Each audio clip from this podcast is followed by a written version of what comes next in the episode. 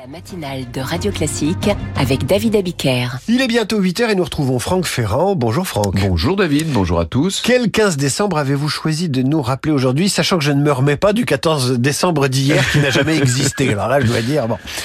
Alors là, nous, nous, je vous parle du 15 décembre 1025, jour de la mort d'un empereur byzantin, Basile II, qu'on appelait le Bulgaroctone, c'est-à-dire le tueur de Bulgares en grec.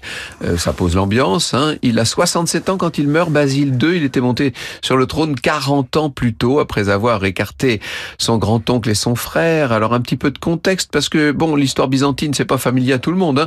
On est à la fin du Xe siècle, à l'autre bout de l'Europe. Hugues Capet vient de monter sur le trône des Francs. Du côté de l'Empire byzantin, la situation s'est améliorée depuis l'arrivée sur le trône un siècle plus tôt de Basile Ier, ancien garçon d'écurie devenu empereur, personnage incroyable. Et celui dont je vous parle, là, Basile II, c'est son arrière-petit-fils. Et on le connaît surtout pour ses grandes victoires militaires. Donc. Oui, c'est un conquérant. Il a annexé la Géorgie, l'Arménie, une partie du Caucase et de la Syrie.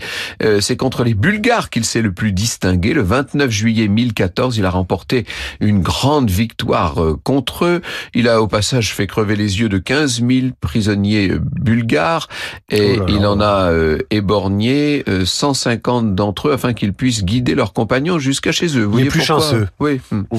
Son règne a été très long, d'ailleurs un des plus longs de toute l'histoire romaine et enfin romaine là en l'occurrence on parle de l'empire d'Orient bien sûr et prospère.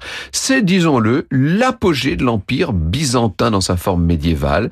La mort le 15 décembre 1025 donc de Basile II, alors qu'il s'apprêtait à reconquérir la Sicile, va replonger cependant l'Empire dans toutes sortes de guerres intestines. Le bulgare octone, j'ai appris un nouveau mot de triste euh, réputation.